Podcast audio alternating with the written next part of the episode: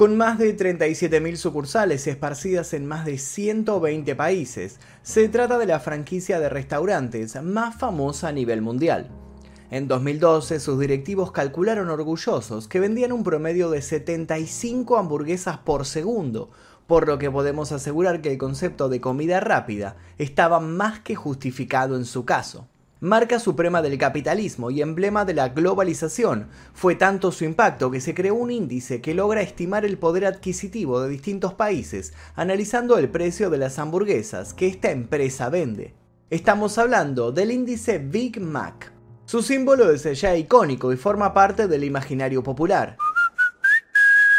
Pero hay en su historia más que el éxito de un empresario emprendedor y soñador como suele mencionarse en las placas doradas que se encuentran en sus locales. En el génesis de la Gran M hubo pleitos, mucha ambición y algunas trampas. Nos adentraremos en esta historia y llenaremos nuestro apetito de curiosidad indagando sobre su famosa mascota, sobre las polémicas que la franquicia atravesó en las últimas décadas y sobre los tristemente célebres eventos que la tuvieron como protagonista, incluyendo una terrible masacre. Pero para dar un primer bocado a este banquete vamos a ubicarnos el 15 de mayo de 1940, el día que nació McDonald's. Y antes de comenzar me gustaría que me contaran ustedes si son de Ina McDonald cuál es su combo favorito o si recuerdan la primera vez que fueron a comer a McDonald's, cómo fue, qué sucedió, qué comieron, cuál fue la sensación de estar ahí. Quisiera que me cuenten sus anécdotas, tal vez tienen alguna anécdota graciosa con alguna cita, con algo que les sucedió en el lugar. Quiero leer todas sus historias aquí debajo, vamos a compartir nuestras anécdotas alrededor de esta empresa. También los invito a dejar su like, suscribirse, activar notificaciones y también a dejar sugerencias para posibles futuros temas. Ahora sí, comencemos. A fines de los años 20, los hermanos Richard y Maurice McDonald terminaron el secundario y sin dudarlo un segundo abandonaron la zona rural donde vivían en la costa este de Estados Unidos. Su objetivo dirigirse a California para buscar mejores oportunidades. Sus sueños obviamente no eran para nada modestos. Querían ser estrellas de Hollywood y ganar un millón de dólares antes de cumplir los 50 años. Y una de esas metas llegarían a concretarla, y con creces. Inspirados por un puesto de perros calientes que parecía ser el único negocio rentable de la ciudad, los hermanos McDonald abrieron en 1937 su propio puesto de comida en Monrovia. La experiencia no fue del todo positiva, pero los hermanos tenían ante todo una gran tenacidad. Decidieron que podían abrir un lugar de comidas, algo más grande, esta vez en las afueras de San Bernardino, en un pueblo de clase trabajadora. Claro que para eso precisaban un préstamo. Préstamo que consiguieron luego de meses y meses de insistir y de acercarse una y otra vez al First Bank of America. Y así fue como con 5 mil dólares en capital, abrieron un restaurante en la esquina de 1398 North E Street y West 14 Street. Pero no se trataba de un restaurante cualquiera, se trataba de un drive-in, un tipo de servicio en donde se puede pedir el menú sin salir del automóvil. Si bien hoy en día estamos acostumbrados a este formato, fue algo absolutamente novedoso para esa época. Disfruta McDonald's a toda velocidad. Vení al Automac, haz tu pedido, avanza hasta la primera ventanilla y aboná y no solo novedoso, sino que muy fructífero. El esquema de trabajo utilizado permitía ahorrar muchísimo en mobiliario y vajilla. El local fue bautizado McDonald's Barbecue, y si bien en el mismo se vendían hamburguesas, su plato fuerte era la carne a la barbacoa. ¿Fue acaso un éxito el negocio? Mmm no tanto como los hermanos habían esperado. Luego de 8 años habían logrado que el local funcionara de modo constante, pero el crecimiento parecía estancado. Si bien faltaban billetes, la experiencia sobraba y a riesgo de que todo se viniera abajo, los hermanos optaron por tomarse un tiempo para pensar cómo continuar. En 1948, cerraron por unos meses el local para reformular la propuesta. Cuando reinauguraron la idea ya había tomado su forma definitiva. Ahora sí, estaban frente al germen de una idea que revolucionaría todo. De modo lento pero sin pausa, una gran fortuna comenzaba a amasarse. Lo primero que hicieron los hermanos McDonald's fue reducir el menú a 9 ítems. La estrella era una hamburguesa que se vendía a tan solo 15 centavos. Una hamburguesa no solo barata, sino preparada en tiempo récord. ¿Cómo podía ser? Se preguntaban todos los que por allí pasaban. ¿Cómo es que podía prepararse una hamburguesa en tiempo récord sin que esto afectara o tuviera efectos negativos sobre su presentación final? Muy fácil, los McDonald's habían decidido llevar los principios de la revolución industrial a su emprendimiento. Inspirados en la línea de producción de Henry Ford, fundaron el eficaz y salvaje sistema Speedy, que permitía preparar y entregar los alimentos mediante una especie de cadena de ensamblaje, que en lugar de poner ruedas y motores, agregaba tomates, cebolla, una salsa especial, pan y luego a la bolsa y al cliente. ¿Quién sigue? Ese era el nacimiento de los fast food. Los pocos mozos que los McDonald's habían contratado para su primer modelo de emprendimiento fueron desplazados de sus puestos. Tan rápido podían atender a los clientes que la presencia de mozos era absurda. Los costos no paraban de bajar y las ganancias tan solo subían. Los McDonald's no tardaron en expandirse. Primero abrieron varias sucursales en California y en Arizona. Luego de deliberarlo, se dieron cuenta de que estaban en condiciones de crear un sistema de franquicias. A fuego lento, cocinaron su primer millón de dólares. Aparte de hamburguesas y papas fritas, los McDonald's vendían refrescos y batidos en sus tiendas. En determinado momento decidieron hacer un encargue grande de máquinas de batidos a sus distribuidores. Ese simple pedido de máquinas de batidos terminaría generando una serie de eventos que culminaría con los propios McDonald's siendo desplazados de su propia invención. Pero no nos adelantemos. Tomemos algún trago y preparémonos para el plato fuerte. Y su nombre es Ray Kroc. Ray Kroc nació el 5 de octubre de 1902 en Oak Park, Illinois, en una familia de emigrantes checos de clase trabajadora. Durante la Primera Guerra Mundial falsificó su edad para hacer un curso de conducción de ambulancias en la Cruz Roja, en el que coincidiría con un aún desconocido Walt Disney. Luego de pasar fugazmente por varios negocios, se dedicó en los años 30 a la venta mayorista de vasos de papel. Más tarde, montaría su propia empresa de ventas, Prince Castle Sales, con la cual empezaría a comercializar máquinas de batidos para restaurantes.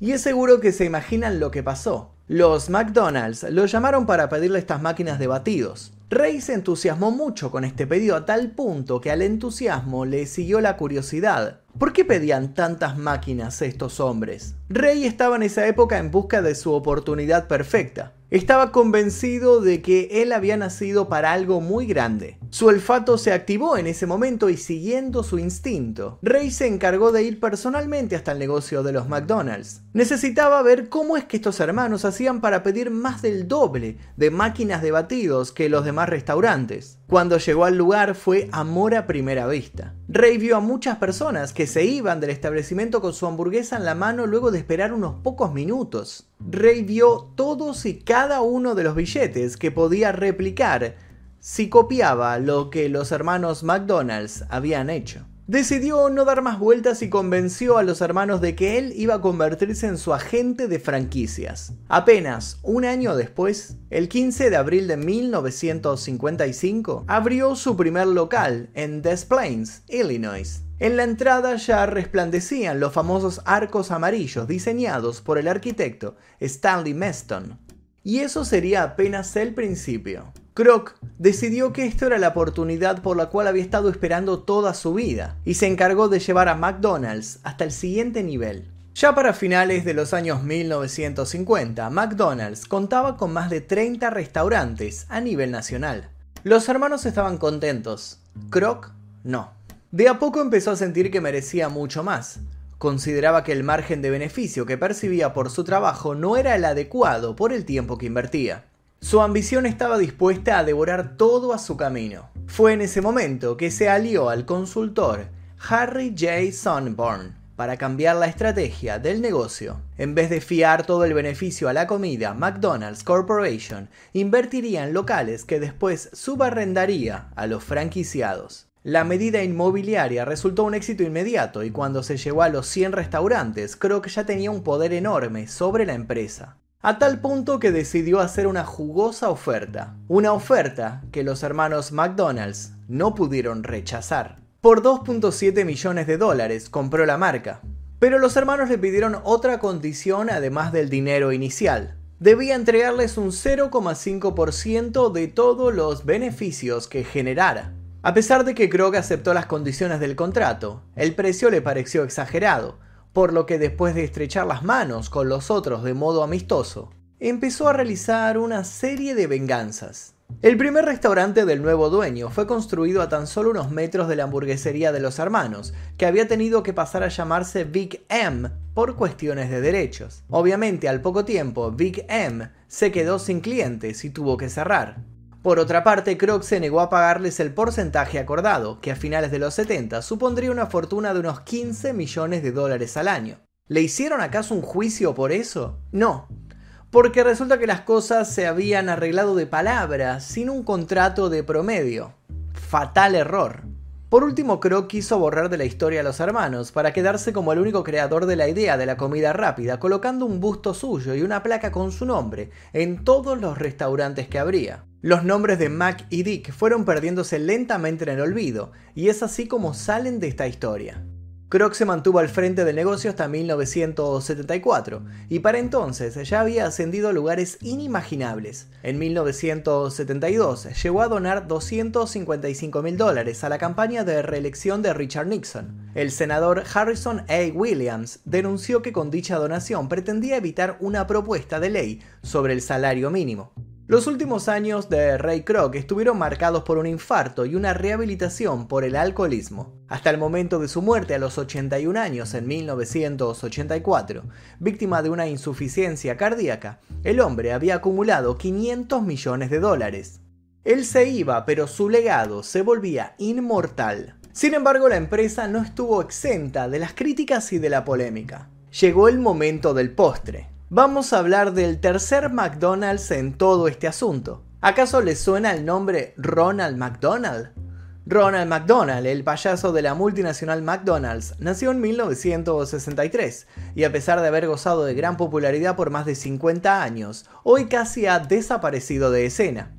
Ronald estuvo inspirado en el éxito de Bozo the Clown, un payaso que se convirtió en un ícono por aquel entonces en Estados Unidos. La figura del payaso era muy popular en esos niños que aún no habían conocido a Stephen King y su aterrador Pennywise. Y justamente a esos niños quería apuntar Croc en esos momentos. Según se cuenta, un conocido mago y artista fue contratado como Ronald McDonald y luego como jefe payaso para encargarse de instruir a todos los futuros payasos de la compañía. Lo más curioso del personaje Ronald McDonald es que la multinacional de comida rápida afirmaba que era un personaje real, dotado con poderes mágicos. Para sostener la ilusión, los actores que interpretaban al personaje fueron entrenados con el máximo esmero y estaban obligados a no desvelar ningún secreto, estando sujetos a contratos extremadamente puntillosos. Incluso se rumorea que en cierta ocasión uno de ellos se metió en problemas con la policía tras verse envuelto en un pequeño accidente mientras aún llevaba la ropa de la mascota. Al ser interrogado, se negó rotundamente a revelar su verdadera identidad. El comienzo del fin de Ronald McDonald's empezó en el año 2002 cuando aumentaron las acusaciones de publicidad demasiado agresiva hacia los pequeños, junto con la creciente preocupación por el impacto de la comida rápida en la salud de la gente. Lo que nos lleva al siguiente punto. ¿Qué tanto podemos confiar en la comida rápida? Durante décadas sus detractores se encargaron de alimentar el mito según el cual todos los productos que salían de estas sucursales estaban hechos con carne de lombriz. ¿Estuvo esto realmente fundamentado? No, aunque la calidad de la carne utilizada para sus menús sigue siendo materia de debate hasta el día de la fecha. La comida rápida ha creado numerosos problemas, sobre todo relacionados con la salud, debido a su alto contenido de grasa. La película documental Super Size Me, dirigida y protagonizada por Morgan Spurlock, en el que decide alimentarse únicamente con comida de McDonald's durante un mes entero, reabrió la controversia sobre la calidad nutritiva de esta comida.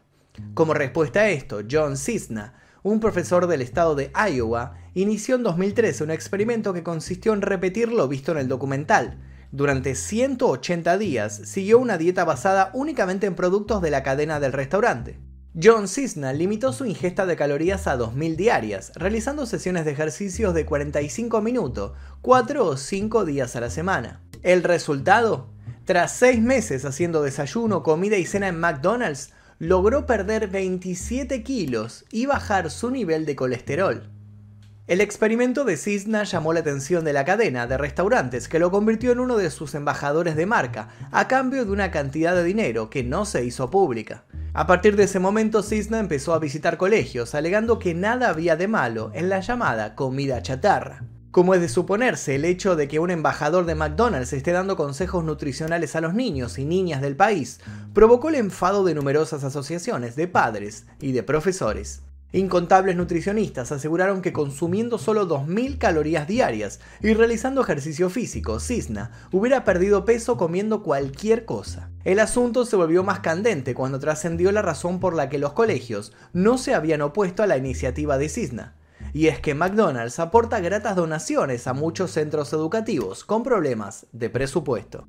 ¿Da acaso derecho eso a la empresa de exponer a menores de edad a publicidad encubierta? Bueno, claro que no. Pero no solo por esto, McDonald's ha recibido críticas. Otra de las controversias tiene que ver con las condiciones laborales de los trabajadores de los restaurantes, a menudo muy precarias.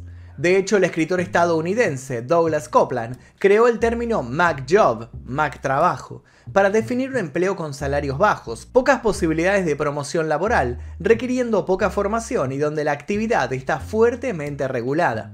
En 1990, los activistas de un pequeño grupo conocido como London Greenpeace sin conexión alguna, misteriosamente con Greenpeace. Distribuyeron panfletos titulados What's Wrong with McDonald's? O sea, ¿qué hay de malo con McDonald's? Criticando las consecuencias para el medio ambiente, la salud y el trabajo de la empresa. La corporación escribió al grupo pidiendo que desistiera y se disculpara. Cuando dos de los activistas rehusaron hacerlo, fueron demandados por McDonald's. El caso original duró siete años, convirtiéndolo en la acción en la corte más larga de la historia británica. Si bien McDonald's ganó las audiencias, la naturaleza parcial de la victoria, la naturaleza David contra Goliat del caso y el prolongado litigio causó vergüenza en la empresa. A su vez, el Tribunal Europeo de Derechos Humanos dictó una sentencia de 57.000 libras esterlinas contra el gobierno del Reino Unido por considerar que se habían violado dos derechos básicos, el de un juicio justo y el que garantiza la libertad de expresión. En septiembre de 1998, la pareja activista demandó a Scotland Yard por la divulgación de información confidencial a los investigadores contratados por McDonald's y recibió 10.000 libras esterlinas y una disculpa pública. Otro caso paradigmático fue lo ocurrido el 15 de diciembre de 2019 en Perú, cuando dos jóvenes trabajadores de limpieza murieron electrocutados en un local en el distrito de Pueblo Libre. La empresa recibió una multa de 250 mil dólares por violaciones de seguridad y por no comunicar la muerte de los trabajadores a tiempo. Apenas dos meses después, en febrero del 2020, otro trabajador resultó electrocutado en el local de Distrito de Independencia. Otra crítica que suele recibir McDonald's es la de la publicidad engañosa. Frente a esto, la directora de marketing de McDonald's Canadá aseguró que el menor tamaño de la hamburguesa real en comparación a la hamburguesa que aparece en las fotos se debe a que al ser guardada caliente dentro de una caja de cartón donde se genera vapor, el pan pierde volumen. La explicación, por supuesto, no convenció a nadie. Pero no solo ha habido furia dentro de los locales por una campaña deshonrosa de publicidad. McDonald's también fue escenario de una famosa y terrible masacre. Huberty creía que las regulaciones y la intervención del gobierno eran la causa de que los negocios quebraran y del desempleo. Creía que los banqueros internacionales manipulaban el sistema de reserva federal y estaban provocando la ruina financiera de la nación. Estaba convencido de que la amenaza soviética se encontraba en todas partes y creía que el fin de la sociedad moderna se encontraba cerca, quizás, a través de un colapso económico o una guerra nuclear. Era sociólogo recibido, había obtenido una licencia como embalsamador, había trabajado como director funerario y tenía un amplio historial de violencia doméstica. Como resultado de un accidente en motocicleta, Huberty tenía un espasmo incontrolable en el brazo derecho, una condición que hizo imposible que continuara trabajando. El 17 de julio de 1984, el hombre llamó a un centro de salud mental. No se sentía estable. La llamada no fue de vuelta. Al día siguiente se dirigió a un McDonald's con un verdadero arsenal. Mató a 21 personas e hirió a otras durante 77 interminables minutos. Había gastado 257 cartuchos antes de recibir el disparo letal de un francotirador del equipo SWAT. Otros actos violentos tuvieron su epicentro en locales de McDonald's, pero ninguno de la magnitud de lo que hizo Hoverty, que pasaría a la historia como el tirador de la masacre de McDonald's de San Isidro. McDonald's es parte de una identidad y de un modo de consumo. En sus paredes se replica la lógica de todo un sistema cargado de engaños, una velocidad tormentosa, explotación y por supuesto, deliciosas recompensas. Mientras para algunos la emblemática M es símbolo de lo peor del capitalismo, para otros, es su consagración como un servicio perfecto. En 2003, la compañía inició una nueva estrategia para alejar a Ronald de su puesto de mascota, declarándolo embajador de la felicidad y de la diversión. Este cambio se hizo aún más evidente en 2005, cuando se lanzaron nuevos anuncios en los que el payaso hacía deporte o disfrutaba de frutas. A pesar de todos estos esfuerzos, Ronald no logró hacerse lugar en un mundo moderno. Sin embargo, muy diferente es la historia con las hamburguesas. Amado y odiado por igual, el imperio McDonald's promete seguir de pie quizás hasta el final de nuestra civilización. Y si algún día somos invadidos por extraterrestres, monstruos de otra dimensión o dioses ancestrales, ¿estamos seguros de que no se tomarán una pausa para probar un delicioso Big Mac antes de exterminarnos por completo? No lo sabemos, realmente no lo sabemos, pero les pregunto a ustedes cómo es su experiencia con McDonald's, cuántas veces fueron, cuántas veces van al mes. ¿Van más de una vez al mes, más de una vez por semana? ¿Van todos los días? ¿Cuál fue la primera vez que fueron a McDonald's? ¿Cómo fue su experiencia? ¿Cuál es su combo favorito? Quiero leer todos sus comentarios, todas sus historias sobre McDonald's aquí debajo. Compartamos nuestras vivencias. Y además de eso les dejo un par de videos aquí para que sigan haciendo maratón en este canal. Sin nada más que decir, me despido. Mi nombre es Magnum Mephisto y esto fue El Día Que. Adiós.